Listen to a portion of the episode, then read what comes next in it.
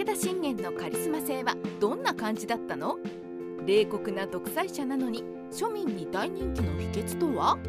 戦国時代の歴史を大きく眺めると武田家というのは甲斐の山国から天下を目指しつつも上杉謙信とのライバル対決に手間を取られ最後には織田家徳川家という時代の覇者に滅ぼされた。言ってしまえば旧勢力の代表。ところがその当主であった武田信玄は今でもコミックやドラマの世界で華々しく活躍する大人気ぶり。脇役で出てきた場合も基本的には常に良いポジションをとっています。この人気はどうやら江戸時代の庶民文化から始まっているようで武田信玄といえば戦争の天才であるのみならずかねてより理想の領主とされてきました。歴史の対局から見れば織田信長の方が勝利者と言えるのになぜ武田信玄にはこんなにも人気があるのでしょうか。武田信玄と織田信長のカリスマ比較を通じて冷酷でも人に好かれるリーダーというのはいるのだということを考えてみたいと思います。信玄公はもはや何をやっても許される？父親の追放と息子の投獄という苛烈な決断。この武田信玄という人は戦国大名としてかなり過酷な人生を送っています。有名な話としては父親の武田信虎を追放して自分自身が領主の座についたという事件があります。今風に言えば立派なクーデターです。その後今度は息子の武田義信が自分の方針に執拗に反対してきたことを受けて謀反の疑いで投獄し最終的には自殺に追いやっています。父親を追放し息子を投獄。家族に対するこのような冷酷な初段は現代の常識で考えれば評判がガタ落ちしても仕方のないほどの後ろ暗い事件ではないでしょうか。ところが武田信玄の配下の武将たちはこのことを思って特に信玄から離反した様子はありません。もはや家族を犠牲にしても許される信玄のカリスマ性とは何だったのでしょうか。つまり経営センスが抜群だった軍神武田信玄の真の才能。そもそも信玄が父親を追放した事件もたくさんの武将たちが積極的に協力をし信虎をまんまと騙して今川領に出発させたことが成功の一因。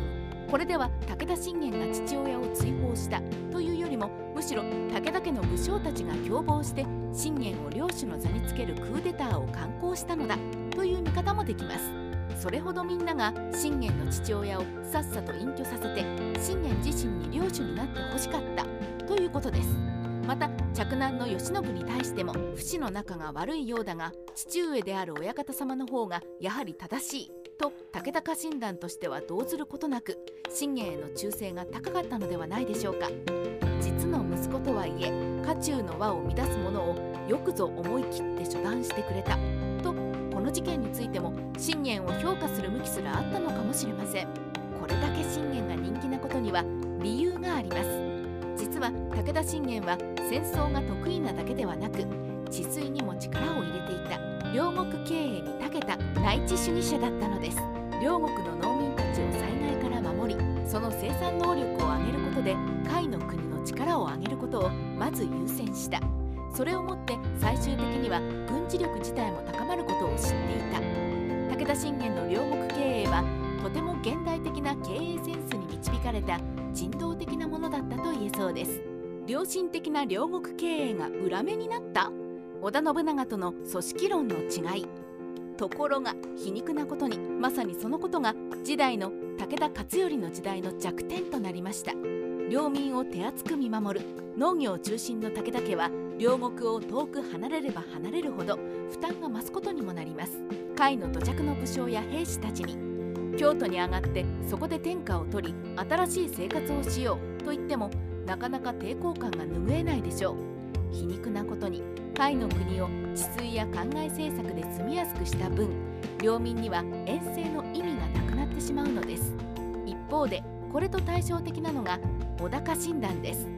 さまざまな土地や階級の人間を現代でいうサラリーマンのように能力だけで採用していた小田家には出自である尾張に縛られることなく美濃へ安土へとどんどん拠点を移していく自由さがありました。この身軽さは戦国の世にあって織田家の専売特許とも言えるものであり両国思いの信玄とはまるで対極にある発想だったのではないでしょうか。それでも織田信長より後世に人気なのは武田信玄。やはり両国思いが日本では得。けれどもそんな織田信長は最後には部下に殺害されたわけです。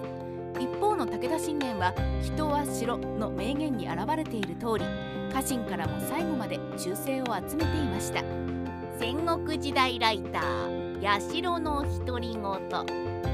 自分の子飼いの部下や故郷の庶民に深く気配りをすることで人気を勝ち取った武田信玄。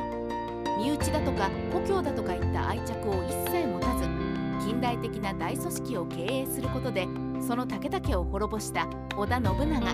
全くタイプの対照的なこの2人のリーダーを比較してみるのもいろいろと見えてくるものがあります。どちらが良いとかどちらが幸せだったかとかを考えるとなんだか難しくなってきてしまいますが